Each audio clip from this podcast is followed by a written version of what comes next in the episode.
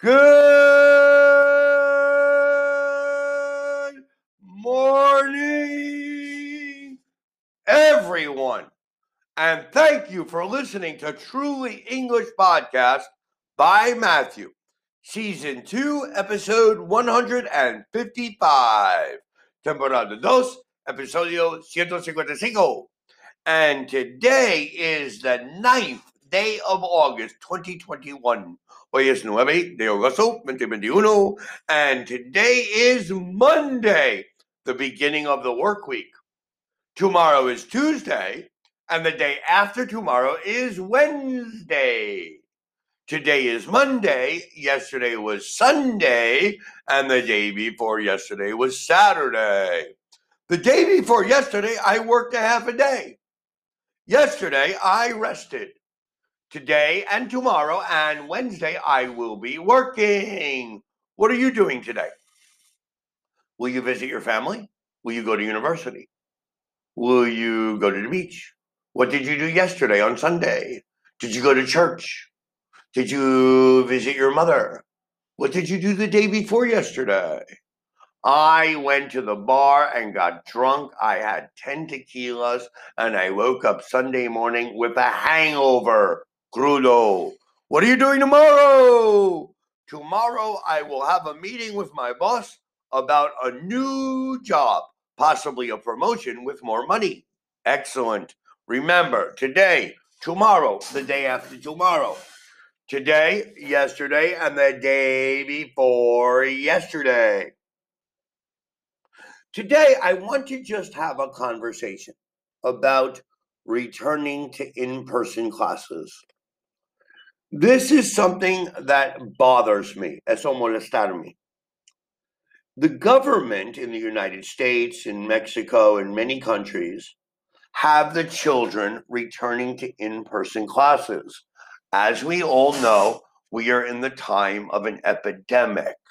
There is a coronavirus, and there are different strains. Strains are cepas. So, for example, we have the coronavirus normal, we have the new variant, the Delta, and there's another variant called the Gamma. Right now, the Delta variant is infecting approximately 100,000 people every day in the United States. That is 100 mil personas diario. And these countries want the children to return to in person classes. In reality, I don't agree. I do not agree. Now, I understand that children have been trapped in their houses for a year and a half, and it's time for them to go back to school. I understand that. I feel really, really, really bad for the younger children, specifically the children in high school that graduate high school and are going to university. They can't go to their graduation party. They're not having the same experiences with their girlfriends or boyfriends. They can't go to the dance.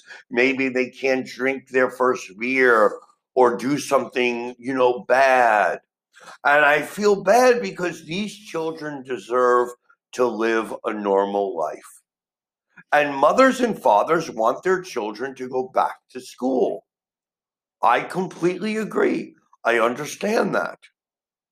But the question is at what cost?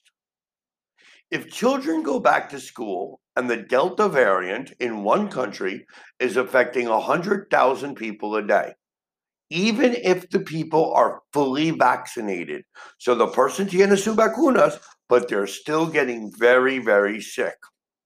If we send children back to school, what happens? The children will come home.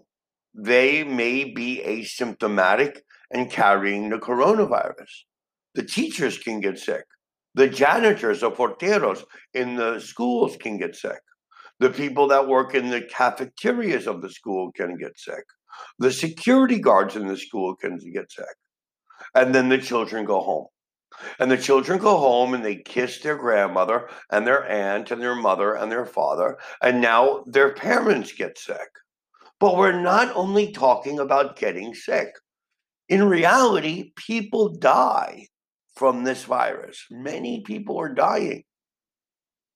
Now, I understand there are people and possibly listeners of this podcast that don't believe the coronavirus is real or they don't believe that people are dying. But trust me, they are. The Spanish flu in 1918 killed one or two million people.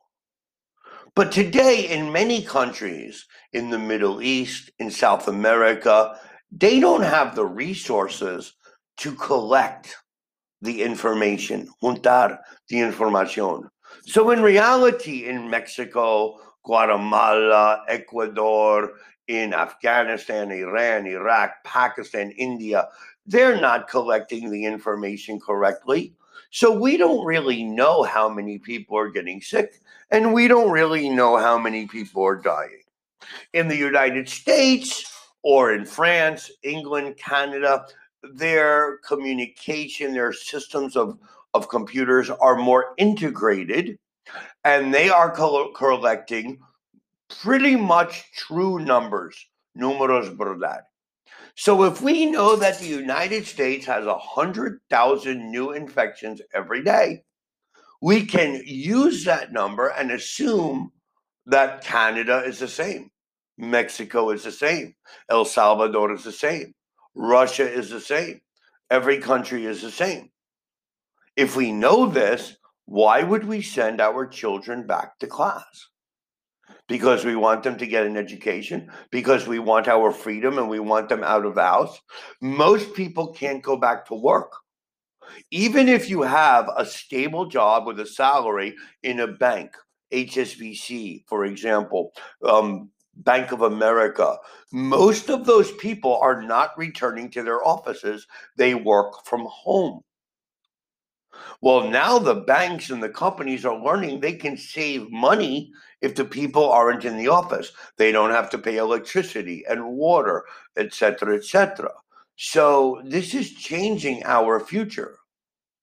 But my point of this conversation is to tell you that I don't agree with children going back to school at this time. I know that some of you agree. I would love to hear your comments and any requests for future episodes, please send them to www.trulyenglish.com.mx or to our Facebook or Twitter page or here in Anchor Podcasts. We thank you very much for listening today. And please remember to listen to our next episode tomorrow on Tuesday. Have a wonderful day, peace and love, and please be careful. Goodbye.